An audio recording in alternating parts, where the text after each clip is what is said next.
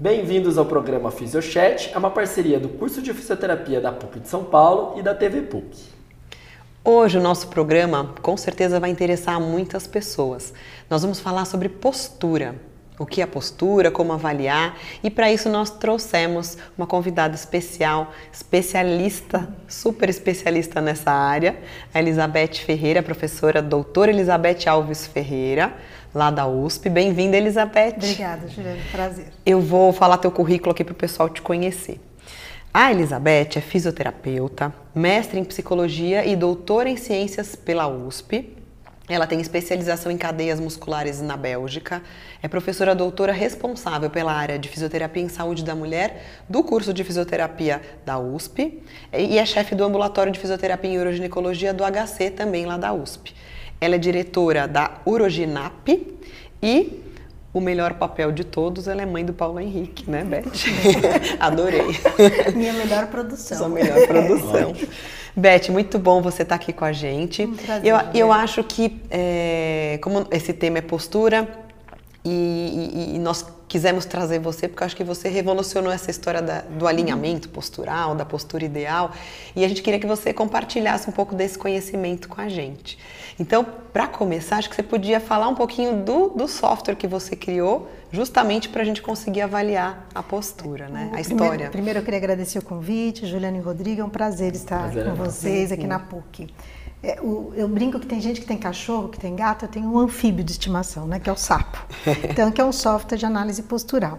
Eu acho que o sapo ele é um produto do meu doutorado, que foi feito em 2006, então é, é muito bom saber que em 2019 ele ainda é uma ferramenta atual e que contribui para a fisioterapia. E acho que ele veio do desejo de tentar compreender. Quando a gente trata em fisioterapia, a gente entende a disfunção e tenta conduzir o paciente para o padrão de normalidade, o mais próximo possível disso. E o padrão de normalidade, naquela época, então, um padrão mais qualitativo eh, do Kendall, um autor que teve uma grande contribuição, mas um padrão que no consultório eu nunca vi ninguém daquele jeito do livro. Né? E aí a gente começou a questionar, será, qual que será realmente o padrão? Quanto de assimetria será que é normal? Será que eu tenho uma relação entre a assimetria e o equilíbrio? E assim foi tendo essa dúvida. Bom, então vamos tentar fazer essa correlação entre assimetrias e equilíbrio. E a gente foi ver as ferramentas que eram disponíveis, que existiam no mercado, e a gente achou que a maioria delas ou elas tinham uma limitação clínica ou elas tinham uma limitação científica. E, e na época, minha orientadora, então a professora Amélia, meu co-orientador era um físico, Marcos Duarte, conjuntamente com mais dois físicos, é, o Edson Puig e o Anderson, a gente resolveu então fazer um software. Então ele é produto disso, de uma, de um, uma compreensão clínica da fisioterapia e de físicos que conseguiam fazer isso virar um- uma ferramenta real. E, e esse software, ele é utilizado hoje, ele é muito atual, é isso que, que você disse. E você tem visto que ele, as pessoas ainda utilizam ele bastante na prática clínica e na- nas pesquisas, ou mais em um, mais no outro? Como que você tem visto hoje? Você sabe, Rodrigo, que é, apesar de eu fazer um software, números não é exatamente meu maior dom, né? Mas ontem eu fui dar uma olhada, entrei no site de teses da USP, né? Então a gente tem mais de 33 mil teses de doutorado e a minha tese de doutorado ela tem mais de 19 mil downloads. Então isso é bastante para um, para um produto de uma tese. né? E o SAPO tem várias citações no Brasil, no exterior, e eu e acho que a intenção era isso, que ele fosse algo que fosse possível de ser utilizado em São Paulo, eh, mas em São Paulo a gente tem acesso a alguns materiais com mais facilidade, mas que ele pudesse ser usado no Brasil inteiro. Então ele é, uma ferram- ele é um instrumento, uma ferramenta que eu consigo usar num consultório simples, porque ele vai usar bolinha de isopor, fita crepe, um fio de prumo, uma câmera, acabou. E pode ser usado no laboratório de pesquisa. Então eu acho que o SAPO ele tem esse aspecto democrático, né? Ele contribui, porque a grande objetivo da pesquisa científica é melhorar a prática clínica. Então, se essa ponte não é estabelecida, eu tenho dificuldade de entender o recurso da pesquisa. E ele, é- e ele é gratuito. Gratuito. Então acho que é- isso eu acho que ele é bem legal apontar para o pessoal que a, a grande ideia é disponibilizar isso para a população Ele, mesmo. né? ele foi desenvolvido com o apoio do CNPq na época e ele é livre e gratuito. Eu acho que isso era uma intenção também do, da equipe e minha, que, poxa, acho que a fisioterapia como ciência, ela tem uma área de atuação muito, muito, muito ampla e que ela pudesse ter um linguajar mais, mais Sim. Uniforme. Então, acho que o SAPO ele ser gratuito, isso facilitou a utilização clínica e pesquisa, né? A gente tem artigos em Israel que foram feitos com o SAPO, ainda que o SAPO só fala português, né? E isso que eu ia te perguntar, ele é usado mais no Brasil ou ele tem usos internacionais Não, ele também? tem muitas citações internacionais, muitas. E mesmo e... sem, e ele, e ele é todo feito em português? Ou... É, mas ele é quase que intuitivo, é. né, Juliana? E é. também, o, muitas das palavras são é, termos Técnicas, anatômicos. É. E ele ainda tem as imagens, então Sim, você sendo da área, você acaba utilizando com uma certa facilidade. E, então, ele é porque assim, o que a pessoa precisa saber? Muito bem anatomia palpatória, né? Isso. Entender. E ele é fácil de lidar? E ele é fácil. E acho que ele foi construído, então, por exemplo, anatomia palpatória. A gente fez um tutorial sobre isso, que depois uhum. acabou virando um capítulo de um livro para facilitar o usuário a fazer. Eu acho que o SAPO ele é o produto. Então, por exemplo, a anatomia palpatória teve uma grande contribuição do professor Oswaldo na época, treinando, né, me treinando e treinando outras pessoas. Que é. É, então, eu acho que cada funcionalidade dele, a gente também teve humildade de aprender com alguém que fosse um especialista da área. Então, Sim. e daí traduzir isso para o usuário. Então, hoje em dia, ele é muito simpático, né? Não é por ser meu anfíbio de estimação, como eu digo, mas ele é muito amigável. E o anfíbio, na verdade, foi um, um acaso, né? Porque é software é, de avaliação postural. É, e, aí virou sapo. E na publicação internacional, isso não funcionava, né? Claro. Então, é... a gente teve que... Ele virou o PAS, né? Mas, mas daí eu conversei com ele, ele entendeu. Ah, ele ficou tá chateado, o apelido, não, né? Tá, o bem resolvido com isso. eu, acho, eu acho que o grande, essa história de ser democrático é verdade mesmo. Nossa pesquisa, que a gente ia até as escolas públicas do estado de São Paulo, a gente levava uma, um fio de prumo com bolinha de isopor, a gente conseguiu fazer, publicamos, então assim, realmente dá para ser uma coisa. Imagina, você talvez quando você pensou no software, você nem chegou a pensar que as pessoas iam usar na, desta maneira, com essa quantidade, você já tinha essa, essa visão? Poxa, vou, vou levar isso para o mundo inteiro. Já tinha? Como é que foi? Eu acho que eu, eu adoro dar aula, eu adoro fazer pesquisa e eu adoro clinicar. Então, acho que essa estabelecer, como eu disse anteriormente, essa ponte entre a pesquisa e a clínica, para mim sempre foi muito importante. Então, acho que a gente tinha esse desejo. Uhum. Então, ah, vai usar um, um uma estrutura para colocar em cima da estrutura óssea que, que reflete. Quanto custa? Ah, não, é. é caro. Onde acha? É difícil. Não, vai ser simples. Então ele nasceu simples, ah. bolinha de isopor. Pronto, é simples. Em qualquer lugar do né? Brasil você vai ter isso, é. né? E, e, assim, os trabalhos feitos com SAP são muito, exemplo, tem trabalho com pacientes mastectomizadas, com depressão, deficiente visual, é, incontinência urinária, escoliose, escoliose. né? é, equilíbrio, enfim, então, é, disfunção de ATM. Então, acho que ele tem uma colaboração é, em vários ramos da área de saúde. Que legal. O Beth, tem outros softwares né, de avaliação postural. Tem, tem inúmeros. Qual que é a diferença do SAPO para um outro tipo de, ah, de software? Excelente pergunta, Juliana. O SAPO ele tem uma grande preocupação que não tem um acúmulo de erros. Então tudo é torto, né? O teto, a parede, o chão. Então a gente achou uma solução simples e barata, que é colocar um fio de prumo. Até eu trouxe uma imagem aqui para ajudar a compreensão. Então, por exemplo, esse fio de prumo, né? Ele é uma verdadeira vertical. Em cima dele, o, o software vai traçar uma verdadeira horizontal e ele vai calibrar a fotografia. Então, isso já diminui um pouco do erro da tomada de, de fotos, da tomada de imagem. E a pessoa não precisa ser especialista em foto, nada disso, não, né? né? E hoje em dia todo mundo tem uma câmera Sim, na mão. É. Né? E aqui a gente pode ver assim, mesmo quando você vai localizando os pontos ósseos, a gente vai sempre dando uma dica para o usuário onde que esse ponto está. Então eu acho que ele tem esse, essa característica, ele também tem algumas outras funcionalidades para trabalhar a foto. Então acho que ele tem um certo rigor científico que é muito importante. Porque você falou do erro padrão, porque você imagina se eu tenho um desvio de alguns graus e o erro padrão for enorme, aí vai dar tudo errado é, essa avaliação. Tem um software que uma vez eu vi, ele fazia uma coisa que era bastante criativa até. Ele avaliava a mobilidade da, da cervical, mas sem nenhuma referência. Então tem um eixo aqui e tem outro aqui. Então, cadê? Então, acho assim que tem alguns que eles têm algumas limitações é, técnicas, algumas limitações de característica mesmo de, de, software. Outros têm alguns problemas conceituais. Então, não que eu esteja dizendo que são todos ruins e o nosso claro. é bom, não é isso. Mas o caminho da evolução é esse. A gente aprende com vários e tenta sempre oferecer Sim. um produto mais avançado, né? Eu acho que ele tem essas características que a gente falou, de baixo custo, de fácil utilização. E agora o relatório que ele oferece, ele é um relatório que tem algumas coisas em em informações quantitativas, em graus. A gente fez um estudo antes, comparando graus e centímetros, e viu que realmente em graus é muito mais fidedigno, porque a tomada de foto é só num, num plano. Então, quando eu começo a falar em, em, centímetros, eu não consigo considerar as rotações do tronco. Uhum. Então, é mais delicado. Então, por isso que a gente usa só graus. E tem algumas medidas que ele vê um índice de, de simetria. Então, por exemplo, escápula, as duas estão parecidas. Né? Então, tá. ele tem algumas coisas que são índices e que alguns usuários têm mais dificuldade de entender isso. Ele faz uma interpretação, às vezes, não tão hum. correta do, do relatório. Mas, mas, o grau é legal para o fisioterapeuta, porque o fisioterapeuta está acostumado com o goniômetro, né? É. Então, é uma ferramenta é, de fácil é, já é conhecida do fisioterapeuta o grau, né? Ele já está uhum. acostumado com, esse, com, esse, com, essa, com essa linguagem. Com essa linguagem né? é. Sim.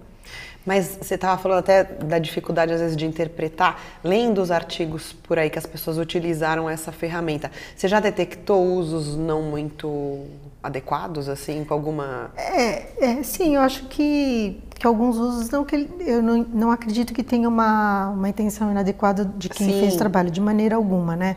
Mas o processo de aprendizado é contínuo, então a gente sempre tem coisas a melhorar.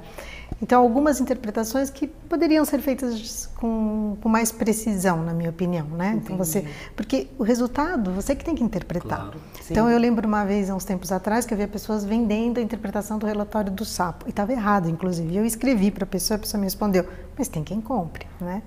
Eu falei, bom, é, então eu acho que você tem que ter um trabalhinho, porque a análise ela não cura um paciente, ela é uma ferramenta para o fisioterapeuta Sim. poder tratar desse paciente. Sim. Então requer um conhecimento clínico para poder ser interpretado, né? É, você ainda vai ter que pedir para fazer o laudo, né? Daí já é uhum. demais. Né? E, e, a análise quantitativa ela é complementar à avaliação qualitativa. Claro. Então nada substitui um bom profissional, nunca.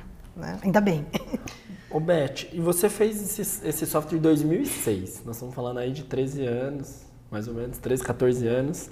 É, ele foi se evoluindo, porque hoje, por exemplo, a gente pode utilizar o celular para ter um rigor. Como é que foi essa evolução também de, to, de todo esse software? Também foi acontecendo? É que em 2006, na verdade, estava no doutorado, ah, né? Tá ele finaliza, okay. ele é publicado, né, validado devidamente em 2010. Tá. É, 10 anos, é, mais ou 10 menos. anos. Então, acho que sim, porque na verdade ele recebe a fotografia. Então, se você fez essa okay. foto com uma máquina ou com um celular, não, não Se tem tiver diferença. no tripé tudo certinho, vale também. Não tem nenhuma diferença. A gente agora pretende sim fazer uma atualização do, do sapo, né? Porque ele está entrando na adolescência. Legal. Então a gente pretende atualizá-lo com algumas ferramentas. Legal. É, porque vai aparecendo, né? Com é, sim. E vocês dão algum tipo de formação para quem quer usar corretamente, avaliar esses, esses dados corretamente? Tem alguma coisa? tem vários cursos que acontecem por aí, Juliana, e, e eu, particularmente, acabava nunca dando curso por uma questão de tempo, porque eu tinha que ser mãe do Paulo Henrique. Uhum. e, e, agora a gente vai fazer o primeiro curso do meu grupo de pesquisa, que a gente vai, então, começar a dar cursos sobre como utilizar o sapo. Ah, porque bacana. a gente também entende que é importante que a utilização dele seja da maneira correta. Sim. E, e o relatório, como eu falei, que eu acho que, ou a identificação de pontos, a gente acha que tem pontos que talvez a gente possa colaborar em cursos orientando o usuário. Né? Que, e quando pode fazer propaganda pode desse? Pode, propaganda. lógico. então, o primeiro vai ser no segundo semestre desse ano e as informações estão no Instagram do Laboratório de Pesquisa. Já passa é, o Instagram também, para colocar embaixo. Na... Que é labfisme.usp. Tá. Arroba labfisme. É. Laboratório de, de Fisioterapia na Saúde da Mulher. Saúde da Mulher, da USP. E Beth, eu queria mais entender um pouquinho mais, então, para a gente pensar, né? Pro, então, a, a ideia inicial é que todo mundo tem uma pequena é, alteração e tudo mais. Né, alguma, alguma alteração postural, porque a gente tinha dito, né, sempre a gente aprendeu que tinha o ideal, que era uma postura perfeita. E, e, e, e, começaram a surgir pesquisas para ter um padrão é, de normalidade, vocês conseguiram entender o quanto que seria um, um aceitável desse, dessa... Vocês têm essa, esse dado quantitativo? A gente publicou, Rodrigo, em 2011 um artigo é, e que a gente fez uma avaliação de um número significativo uhum. de pessoas saudáveis sem queixas importantes de dor ou de disfunção musculoesquelética no, no último ano. E a gente avaliou essas pessoas e concluiu qual era o tamanho da simetria que era predominante numa população saudável. Uma população sem queixas, né? E, e, isso foi bem interessante porque você vai ver assim, bom, acho que a minha segunda pergunta seria, né? Se eu tenho uma simetria entre os dois ombros, tá bom? Quanto que é normal? A partir de quanto que eu consigo relacionar isso com uma, uma lesão do manguito, por exemplo, ou outras disfunções, né? Então eu acho que esse é um caminho de pesquisa muito interessante para a gente entender agora. Eu particularmente acredito que haja uma faixa de normalidade. Claro. E que a partir disso você gera uma sobrecarga estrutura anatômica e que ela começa se tornar mais sintomática. Ótimo. Ou seja, o simétrico que a gente aprendeu até para o nosso nome do programa. Existe a postura ideal? Não. Não, né? Não existe. Ou talvez o ideal seja você conseguir administrar a carga Sim. de um jeito satisfatório, de um jeito que você não tenha lesões importantes, porque o tempo e a carga é o que vai gerar lesão. Sim. Eu acho que a, boa postura é aquela que você administra esses, esses dois pontos. Mas é muito importante isso, porque o paciente, quando ele procura um fisioterapeuta, e às vezes alguns colegas não conseguem visualizar a fragilidade do momento de vida do paciente. E aí você vai, faz uma análise postural, você vê vários pacientes, então você vê que a pessoa simétrica é rotineiro, e aí você compartilha com ele o que você está vendo. Olha seu ombro, olha isso, olha aquilo. É. E o paciente sai dali certo de que ele é a única pessoa né, torta, torta inclinada, do simétrica do mundo. Até porque ele só viu a avaliação postural dele, dele ele não viu dos outros. Exatamente, é. Então, e, e, não que o fisioterapeuta também tenha feito isso por mal, mas ah. é que o repertório dele é mais amplo, então ele entende que aquilo seja rotineiro. É, né? É. Então, eu acho que é muito importante a minha população entender que pequenas assimetrias são esperadas, mas devem ser interpretadas dentro da análise postural. Sim. Então, se eu tenho uma assimetria, mas eu tenho também uma queixa clínica referente àquela região, cabe a mim interpretar o que está acontecendo e a correlação com os outros segmentos corporais. Né? É, porque acho que vai, vai ser ruim a partir do momento que isso está causando uma sobrecarga. Sim. Né? Que, que não está sendo usado biomecanicamente correto. É. Né? E, e, a estrutura que não mexe muito, né? A mobilidade é sempre uma bênção para o corpo, né? Sim, sim. Então... E me fala de. Vou, vou ter que puxar a sardinha para o nosso lado. Não tem jeito. É bom que você Ele vai já sair autorizou, que era, já, autorizou. Tem algo, tem muitas pesquisas que utilizaram o sapo para avaliação da pelve em relação às questões de incontinência urinária, dor pélvica. Tem. Eu acho que em saúde da mulher ele acaba tendo é, a gente tem estudos, por exemplo, em postura de grávida, então quanto que isso, que a postura da grávida se altera é óbvio, né? Mas, é, mas em que momento que essas alterações acontecem mais? Qual é a correlação disso com dores? Então a gente já fez estudos nessa linha, estudos com pacientes mastectomizadas, então como que a ausência da mama comprometeu ou não a postura, de que maneira, comparando diferentes tipos de cirurgia de reconstrução é, do nosso laboratório. A gente tem outros estudos em andamento, mas tem estudos de outros colegas também avaliando a relação da postura com a incontinência urinária, Sim. com a funcionalidade do assoalho pélvico e que são muito interessantes, né? São. Porque o assoalho pélvico, eu sempre brinco, né? Ele não é uma entidade espírita, ele não vive independente do resto da mecânica corporal. É, né? Ele é. tem na pelve, né? Onde é. tem o centro de massa. É, é importantíssimo, né? É. E, eu acho que tratar o assoalho pélvico sem fazer essas relações não, é, não trata. É, né? É, um, na minha opinião, um retrocesso, porque você, como se você pegasse um grupo muscular de extrema relevância, mas assumisse que ele não trabalha em conjunto com o restante do corpo. Seria impossível, né? Então, eu acredito... Ainda mais onde ele está, né? É, eu acredito piamente que o melhor tratamento para incontinência urinária seja uma boa avaliação do assoalho pélvico dentro do contexto postural. Sim. Beth, se a gente for analisar um pouquinho, eu vejo na minha época de, né, não sou tanto, tanto, tanto tempo formado, mas nesses 13 anos de formado, saí da graduação com essa ideia de que tudo tinha uma relação com a postura e todas as dores da vida tinham relações com as alterações posturais, que era o que a gente aprendia na graduação. E hoje eu vejo que também tem um over de um outro lado, assim, que também nem tem pessoas que não associam nenhuma relação com postura e acham que tudo na verdade é biopsicossocial, que é o que está mais em alta agora nas dores musculoesqueléticas em geral. E aí, que eu queria ouvir de você, assim, que trabalha dos dois lados, tanto na ciência quanto na parte postural, também acho que teve essa escola toda. Que, como é que você acha que está a fisioterapia nesse caminho? É, dizem que até água demais faz mal, né? Porque Isso. afoga. eu acho que sem excessos, né, para nenhum lado. Eu acho que teve uma época que tudo era postura, né? Sim. Então era, você arrumava postura e resolvia tudo magicamente. E em outro momento em que a postura não precisa de postura, basta, basta você entender aquela região e trabalhar na função, né? É, eu acho que o corpo ele tem uma organização. A grande função do corpo é ele se manter contra a ação da gravidade. Então nessa organização ele tem que, que administrar carga. Ele, isso não tem como ele fazer isso sem um alinhamento dos segmentos corporais num determinado momento, que é a melhor definição de postura, de ganguinê, pelo menos é a que eu mais gosto. Então, eu não acho que não tem nenhum tratamento de fisioterapia que não possa, que possa acontecer sem ter tido uma avaliação postural. Eu acho que esse é o início, assim, tem que ter uma avaliação postural, na minha opinião, quantitativa e qualitativa, tem que ter uma avaliação de mobilidade de segmentos, entender qual é a mobilidade articular de todos os segmentos corpóreos, entender a queixa do paciente, fisiopatologia da disfunção, ter um diagnóstico fisioterapêutico, um plano de tratamento. Então, acho que esse lugar da análise postural em todos os tratamentos fisioterapêuticos não tem como ser retirado. E, e eu acho que é uma perda muito grande de informação se você não avalia isso. Mas tem, que, mas tem que estar tá inserido, tem que terminar uma análise postural e falar assim, hum, eu tenho uma hipótese, né? Agora eu vou lá na mobilidade de segmentos, ver se eu confirmo ou se eu nego a minha hipótese. Claro. Então acho que a gente tem trabalhado muito isso na universidade também, que é difícil para o aluno conseguir fazer esse encadeamento de, de ideias, de ações. Né? Em todas as áreas, né? Em todas, é. né? Em é, todas. E, e, acaba sendo uma avaliação, acaba sendo muito parecida. Depois, lógico, que ele veio com uma queixa pulmonar, mas você vai olhar a mobilidade, você vai olhar o posicionamento para ver se de repente isso não pode estar influenciando. É. Então, independente da área. Que é o né? dilema, né? Nós somos generalistas ou especialistas? Sim. E é um Bom, o, o, paciente só quer ficar bom. É, essa é a chave, né? É. é. Então, assim, se você for um profissional com uma boa formação e resolver o problema dele, é. Tá eu acho que você pode ser um generalista de uma determinada especialidade, claro. né? E eu acho que é isso que você está falando é importantíssimo. Eu falo sempre para os alunos: a avaliação tem que fazer e tem que fazer avaliação postural tem, de tem. todos. Né? Você vai escolher uma área que você tem mais aderência, vai estudar com, com mais Sim. dedicação, vai ter uma compreensão melhor.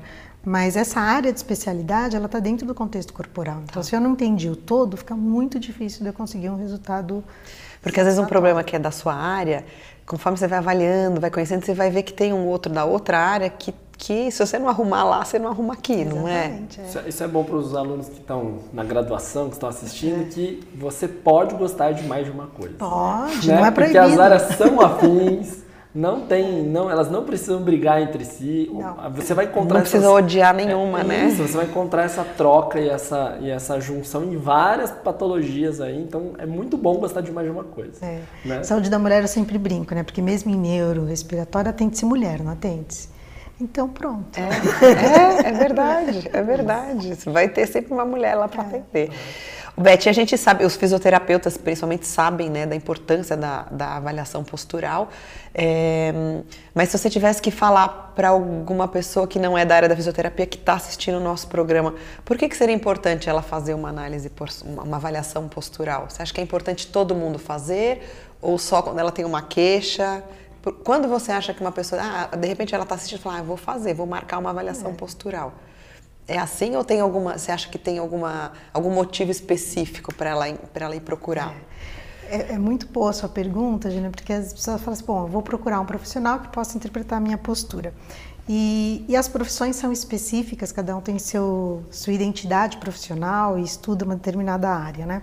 É, o fisioterapeuta ele é o profissional capaz de compreender melhor, ele estuda melhor essas questões posturais com o enfoque de tirar uma, uma conclusão dessa análise para propor um tratamento. Então, eu acho que, primeira coisa, assim, a análise postural tem que ser feita com o fisioterapeuta. Isso não quer dizer que outras áreas, outras profissões não façam como um complemento à área de atuação deles, uhum. mas não como o cerne de estudo. Então, acho que isso tem que ser feito com o fisioterapeuta. Acho que a análise postural ela tem que ser feita se ela tiver alguma utilidade para isso. Então eu vou fazer para quê? Para me autoconhecer? É, tá bom. Não, para eu entender que eu tenho uma dor. Ah, eu acho que vale a pena. Sim. Né? Ah, eu tenho uma disfunção, eu tenho. Eu acho que ela tem que estar dentro de um contexto que tem um resultado para o paciente, né? Porque senão a gente começa a rotular, dá muito diagnóstico, dá muita informação, e que vira mais um fator de estresse e não um Sim. fator de autocuidado. Sim. E hoje a gente sabe que se a gente pegar os asiáticos tem um padrão postural, né? Os africanos talvez um pouco mais também. No Brasil, a gente hoje a gente consegue definir aproximadamente por conta dessa miscigenação de raças, a gente tem um padrão do brasileiro? A gente conseguiu pensar nisso? Alguém está pensando nisso? Quando, quando o sapo nasceu, né, a intenção, porque ele é um projeto multicêntrico, uhum. é, a intenção é que a gente tivesse pesquisadores em vários centros do Brasil e conseguisse concluir isso. por um excesso de demanda não foi possível ser realizado, mas é algo que a gente poderia pensar em fazer. Tem que fazer, hein? É, no início É mais esse o cento- quantos, quantos países você disse? que já citaram. É. Não saberia te, te pontuar exatamente o número, mas são Mas vários. Vários. a gente- não é? E acho que esse era um desejo até na época do, do professor Marcos Duarte, que foi meu orientador, e a gente acabou indo por outros caminhos, mas eu acho que ele é um estudo super pertinente, muito adequado, né? entender melhor essa postura do brasileiro. A E às vezes pra- até por região, né? Porque daí vai É. depender de uma Olha, série uma parceria de coisas, USP né? PUC. Isso, grupo de pesquisa. Né? Pronto, Não é?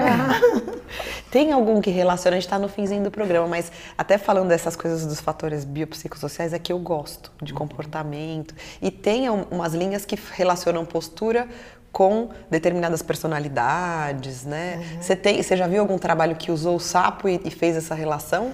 Já vi com depressão, acho que já, já vi com depressão, Uhum. por certo.